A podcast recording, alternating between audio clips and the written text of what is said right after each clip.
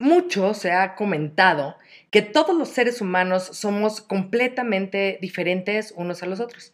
Y es verdad, somos muy distintos y no hay una persona igual a la otra, pero sí con ciertos rasgos parecidos. Seguro has escuchado el dicho que dice, Dios los hace y ellos se juntan. Bueno, pues eso tiene que ver con la personalidad.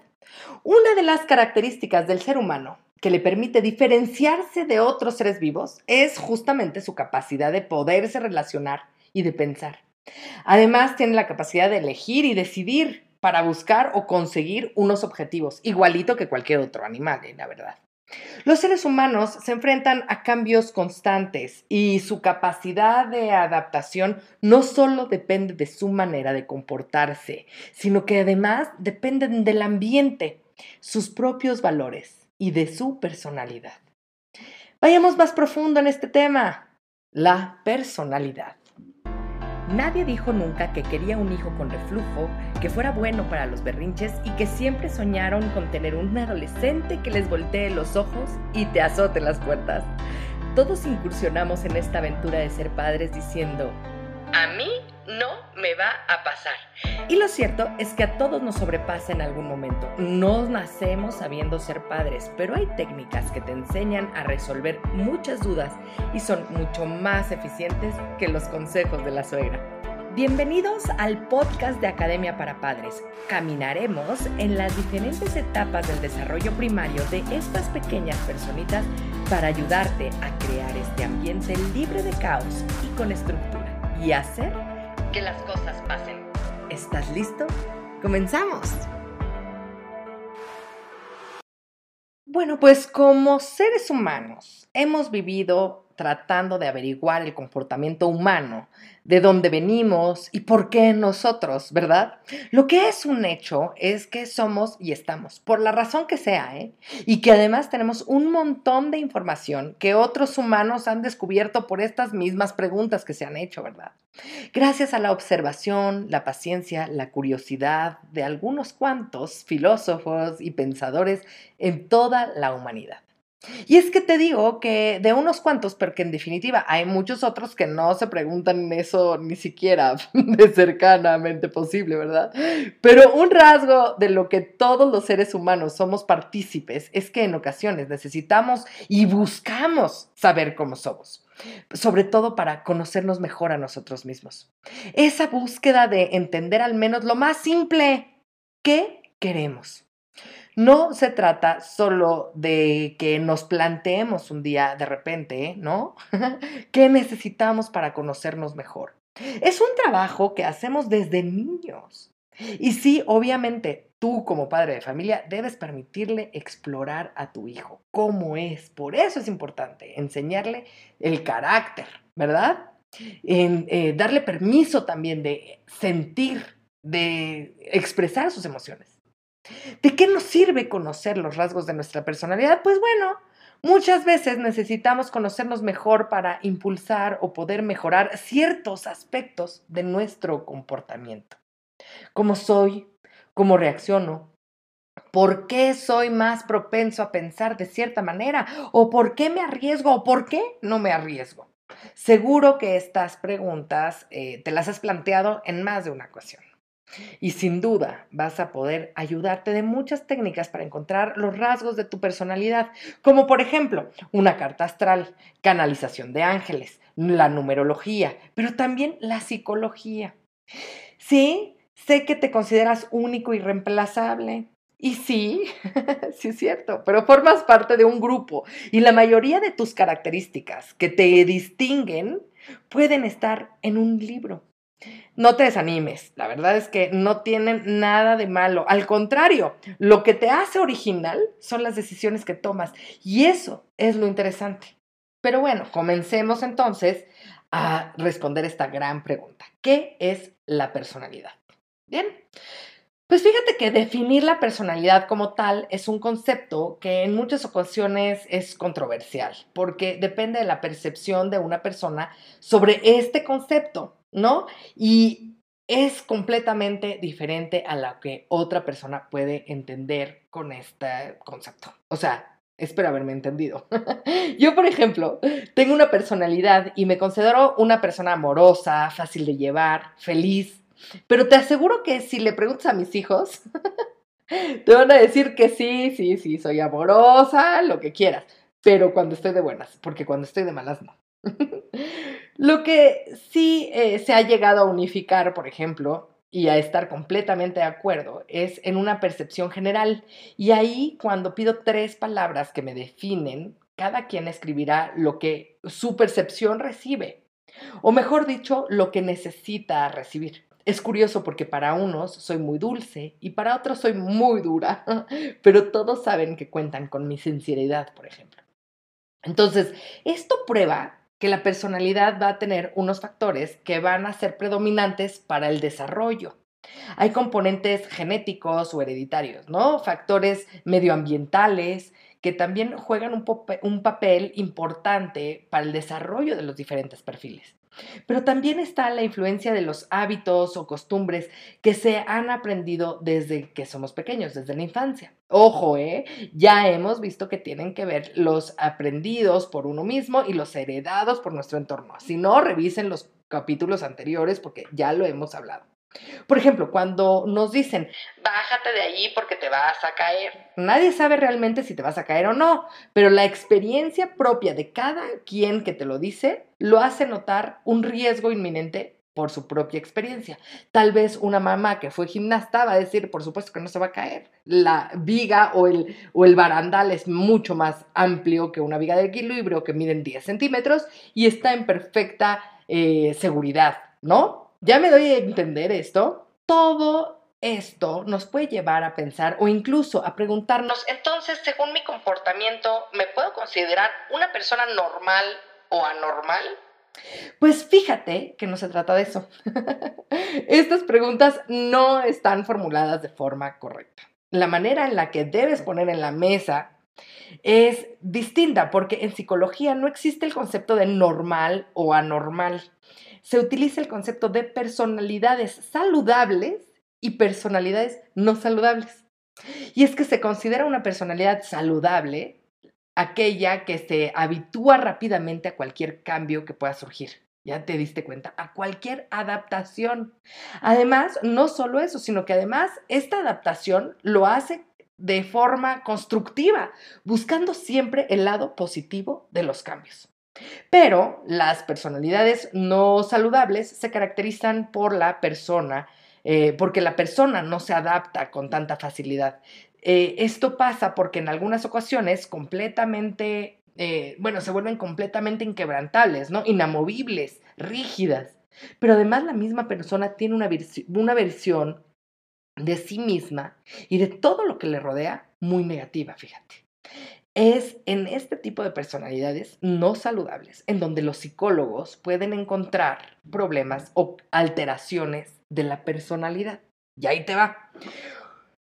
Como les he estado diciendo, no, no existe una definición exacta, pero ha sido útil poner una etiqueta o hacer una definición, entre comillas, porque podemos decir que la personalidad es un conjunto de características emocionales, cognitivas y de comportamientos que perduran en el tiempo y que nos hacen diferentes a los demás. Eso es lo que nos hace únicos.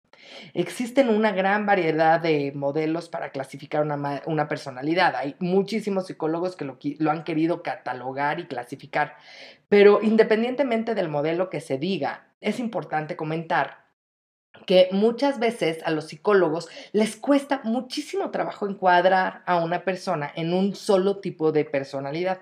Muchas veces el paciente presenta características de diferentes personalidades. Entonces, esto nos lleva a que el paciente puede llegar a compartir características de uno o de otro tipo. ¿Viste? Es súper importante. Bueno, además de que el psicólogo pues tiene sus propios mapas mentales o su propia vivencia y su propia definición de cada uno de estos, de estos comportamientos, ¿no? Pero bueno, vamos a tratar de, de definirlas y vamos a empezar con la personalidad controladora. ¿De qué creen que se trata? Pues obviamente, ¿no? Su propio nombre lo indica. Las personas que tienen este tipo de personalidad son personas que les gusta tener el control de todo para que las cosas se desarrollen como ellos quieren y desean, ¿verdad? En el caso de las cosas, eh, cuando no evolucionan como ellos quieren, buscan la forma para que sí sea. Entonces, si es una forma positiva, pues imagínate el poder de esta persona controladora. Pero si es de negativo, madre mía, te lleva entre las patas, ¿a poco no? Pero fíjate que hay una personalidad controladora y además carismática. Y es que eh, pues son controladores, pero para conseguir el control y sus objetivos suelen ser personas que hacen uso de su espontaneidad y su simpatía. Por lo general son personas que son muy activas y bastante alegres. Estas personalidades suelen ser reactivas, fíjate, de una manera explosiva. Quiere decir que cuando no les salen las cosas, cuando les colman la paciencia o cuando no salen las cosas como ellos quieren, se frustran y explotan de manera agresiva. Son los que gritan, los que pegan, los que insultan, ¿no? Hay una personalidad servicial. Son personalidades que se caracterizan por intentar ayudar siempre a los demás en lo que sea necesario. Muchas veces hasta sin preguntar. Para ello van a evitar en la medida de lo posible cualquier tipo de conflicto y se hacen mediadores en muchas ocasiones para eh, pues cuando hay un conflicto una controversia, ¿no? Y este tipo de personalidades se ve mucho en los ámbitos familiares, por ejemplo. ¿Cuántas mamás somos de personalidad servicial? Levante la mano, por favor, ¿no? Y es que también en eh, estos se nota también en, los grupos de amigos, ¿no? Muchas veces para no generar un conflicto con tu amiga, pues eh, cedes y le das el avión. Sí, efectivamente le das el avión. Cuando una persona desarrolla estas personalidades, puede llegar a desarrollar un trastorno dependiente, ya que en muchas ocasiones son personas muy, muy fieles, tan fieles que son capaces de olvidarse de ellas mismas para darle la prioridad a la persona que están ayudando. Híjoles, pues mira, también hay una personalidad muy divertida o jovial. Bueno, se llama divertida o jovial. Estas personas son muy divertidas y siempre están intentando alegrar y divertir a los demás. Utilizan su, su espontaneidad. Por eso siempre se muestran bastante cercanos al resto de las personas, llegando incluso a hablar sobre su vida personal, ¿no? Tratan de ser siempre empáticos y son pues personas muy agradables para todo el resto. Pero hay también una personalidad moralista. Esta eh, se caracteriza porque son personas que tienen muy arraigado el sentimiento moral y el deber de las cosas. Son personas que les gusta ser muy organizadas y siempre buscan la lógica. Aunque sean muy estrictos con el orden y con seguir una serie de normas para el buen funcionamiento de su día a día, no son personas que sean asociales. Es decir, interactúan sin problema con el resto de la sociedad, ¿verdad? Pero, y con el resto de las personas, pero no se aíslan. Cuando este tipo de personalidad se lleva al extremo, la persona que lo padece puede llegar a desarrollar una alteración en la personalidad y pueden desarrollar trastornos obsesivos. ¿Ya te das cuenta? ¿Cómo vemos el trastorno? Vamos a hacer una clase de trastorno, se los prometo. Bueno, pues también existe la personalidad reservada. Como bien lo indica su nombre, son personas muy reservadas, pero también son bastante resolutivas o prácticas en situaciones cotidianas. Pero las situaciones o las soluciones propuestas vienen siempre desde un punto lógico. Por lo general son personas que tienen una fuerte autonomía eh, porque no les gusta depender de los demás. Vamos entonces con la personalidad sacrificada. Y es que constantemente están intentando agradar a las personas que tienen a su alrededor para no defraudarlas y lograr cumplir las expectativas que el resto espera de ella. No tienen grandes expectativas o ambiciones propias, así que son personas muy conformistas. Cuando esta personalidad llega a ser patológica, puede llegar a desarrollar trastornos dependientes y autodestructivos. ¿Ya te diste cuenta? Fíjate que también hay otra personalidad, la realista. Son personas que se centran en el trabajo, pero con unos objetivos, ¿no? Por lo tanto, son personas que son prácticas, muy concretas y precisas, y son bastante activas. Buscan el lado práctico de su día a día y siempre tienen los pies sobre la tierra. Yo creo que a mí me gustaría ser un poco más realista de vez en cuando. Pero también está la personalidad del líder o del jefe. Ay, ¿ya vieron? Hay líderes natos, pues quién sabe, vamos a averiguarlo. Son personas que se adaptan muy rápido a los cambios, por eso tienen un pensamiento ágil. Predomina el liderazgo y la asertividad. Les gusta organizar y liderar grupos, ya sean sociales o de trabajo. Son personas que se adaptan muy bien a los cambios y su personalidad eh, impulsa al resto de las personas que están a su alrededor o que también eh, necesitan adaptarse. Ojo, ¿eh? porque se pueden llegar a desarrollar trastornos narcisistas de personalidad. Vamos a ir con la personalidad introvertida o curiosa. Les encanta estar experimentando cosas nuevas. La rutina les aburre y por eso siempre buscan retos que les producen un gran estímulo. Por lo general son personas que son muy competitivas, aquí hay que tener un poco de cuidado porque eh, son personas que les gustan, por ejemplo, los deportes extremos, etc. Entonces, pues bueno, hay que comprarles a los chamacos un buen seguro de gastos médicos por si se rompen un brazo. Bueno, vamos hacia la personalidad consejera. Es que se, se vuelcan estas personas a dar consejos o en guiar a aquellas personas para que tengan una correcta evolución por lo que mm, suelen tener una gran influencia en la conducta o comportamiento de los demás. Este tipo de personalidad es muy común en tutores o profesores o en consejeros. Vamos hacia la personalidad creativa. Son personas que les encanta la creatividad y tienen una gran imaginación. No les gusta estar sujetos a unas normas y en general son personas muy distraídas y caprichosas. Hay personalidades minuciosas o perfeccionistas. Les gusta el orden y que todo esté perfecto. No les importa estar corrigiendo constantemente a los demás. Es difícil, la verdad, su, convivencia con los demás por no aceptar el desorden de los otros. Cuando esta personalidad se convierte en patológica, se puede llegar a sufrir un trastorno paranoide la personalidad artística o teatral es cuando la persona es muy nerviosa o impulsiva. Además, siempre tienen eh, la necesidad de ser el centro de atención. Necesitan sentirse protagonistas en todo momento y son capaces de todo para conseguirlo. Se puede desarrollar aquí el, el trastorno histriónico de personalidad. La personalidad desconfiada es pues la desconfianza total, ¿no? Como lo dice perfectamente, y absoluta en todo y en todas las personas. Esto en muchas ocasiones les hace ser personas que se muestran rebeldes y poco sociables. Fíjate, eh, también hay una personalidad idiosincrática. Eh, se caracteriza perdón, por ser personas que suelen tener un gran sentido de la intuición, pero también tienen otras características. Son excéntricas, místicos, estudian y observan minuciosamente el comportamiento de los demás. El resto de las personas los ven como personas raras o extrañas. Puede llegar a sufrir trastornos esquizotípicos de la personalidad, que no es lo mismo que esquizofrenia. Busquen en el diccionario para poder entender qué es un trastorno esquizotípicos. Pero bueno, también está la personalidad insegura. Nunca expresan lo que sienten o lo que piensan. Cuando este tipo de personalidad se ve alterada, se puede sufrir o padecer trastornos evitativos de personalidad. Bueno, mira, la verdad es que podría seguir y seguir diciéndoles todos los trastornos que existen, pero como te diste cuenta, prácticamente cada adjetivo calificativo es un rasgo de personalidad, ¿estás de acuerdo, no? Y todos tenemos más de uno que nos califica. Es más, haciendo un ejercicio, preguntando en redes sociales o con sus amigos o todo, que te describan con tres palabras, con tres adjetivos calificativos, vas a poder encontrar qué tipo de personalidad te ve la gente, ¿no? Es curioso. Y también lo puedes hacer contigo mismo, por supuesto que sí, ¿no?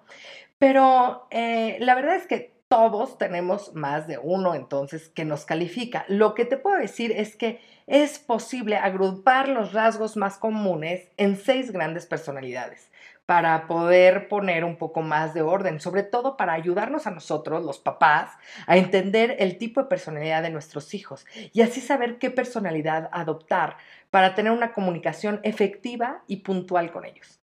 En el diplomado que doy para padres de familia desesperados, vemos este punto a profundidad. La verdad es que sí, les enseño cómo distinguir los rasgos de personalidad de los niños y los suyos propios para empatarlos y obtener los resultados de comunicación que buscas. Así que sí, es importante entender los rasgos de personalidad que tienes tú, que tienen tus hijos, que tienen las personas con las que te rodeas.